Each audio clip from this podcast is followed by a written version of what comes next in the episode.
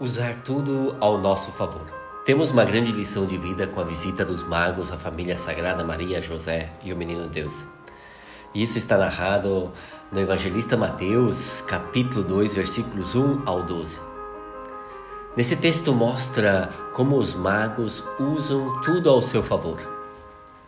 Eles estão atentos aos sinais dos tempos, de ver o mistério no cosmos, seguem uma estrela para encontrar a verdadeira luz. Uma atitude de procurar a verdade em meio à confusão e ao desdém à vida. Os magos não pertencem ao povo escolhido e muito menos conhecem ao Deus vivo de Israel. Nada sabemos sobre sua religião nem do seu povo de origem. Só que eles mostram como deve ser o ser humano. Acredito ver uma pequena luz que aponta para um rei, para um salvador por isso, necessitam saber quem é e onde está. Rapidamente se põe a caminho. A vida acontece ao caminhar. Um ser estagnado apodrece.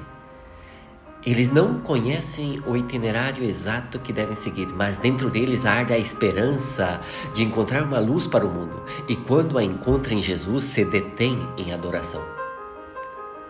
Os magos encontram pessoas pelo caminho. Tudo que soma é bem-vindo, mas eles precisavam informações exatas onde poderiam encontrar o rei recém-nascido.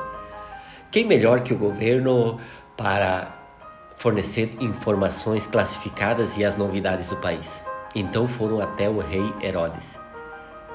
Com isso, os magos fazem a política da boa vizinhança, estão deixando claro: não estamos invadindo o seu território, nós só estamos de passagem, mas precisamos sua ajuda como rei para obter a informação exata onde está o recém-nascido.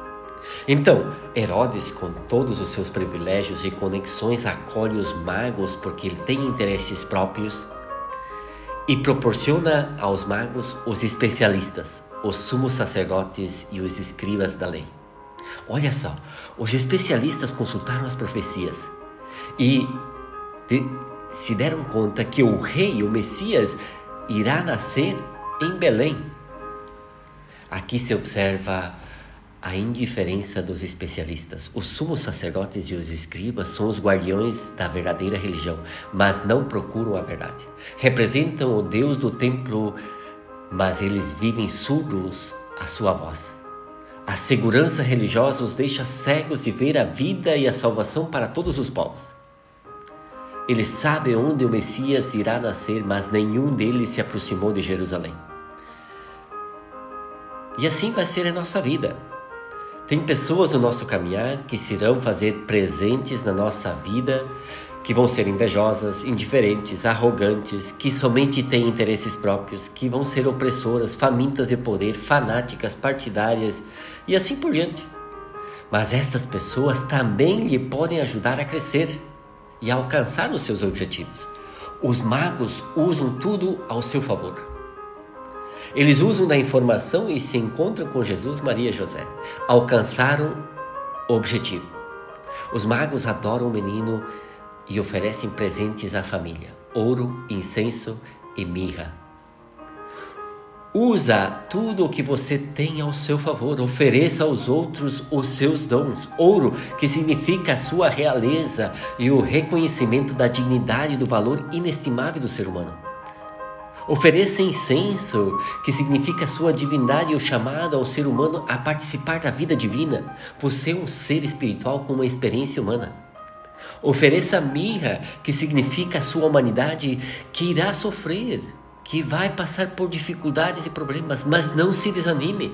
Tudo aquilo que você vai passar, você possa fazer perfumes caros para si e para os demais. E também a mirra é o convite de cuidar do seu corpo na sua integridade, a consolar as pessoas que estão sofrendo e de nunca usar da violência contra si e contra outro ser humano. Observa que, ao encontrar-se com Jesus, os magos se entusiasmam, se enchem de alegria. Este encontro com o Senhor da vida infunde nos magos um impulso novo para regressar ao seu país, para contar o que viram e a alegria que sentiram. Nisto há uma demonstração do estilo de Deus, da sua maneira de se manifestar na história. A experiência de Deus não nos bloqueia, mas nos liberta. Não nos aprisiona, mas nos põe de novo a caminho, nos desenvolve nos lugares habituais da nossa existência. Os lugares sempre serão os mesmos, mas nós, depois do encontro com Jesus, não somos os mesmos de antes. O encontro com Jesus nos transforma, nos muda, já não somos os mesmos. E o evangelista Mateus deixa bem claro que os magos regressaram por outro caminho. Eles são levados a mudar o caminho pela advertência do anjo. Usam tudo ao seu favor. Por quê? Para eles não se depararam com Herodes e com os seus enredos de poder. Há uma continuidade e novidade.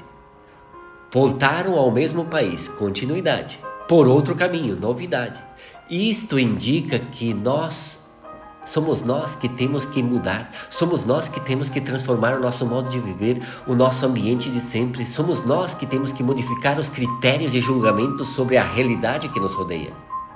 Cada experiência de encontro com Jesus nos leva a empreender caminhos diferentes, porque dele provém uma força de vida que cura o coração e nos restabelece das nossas fraquezas e nos impulsiona a viver com intensidade.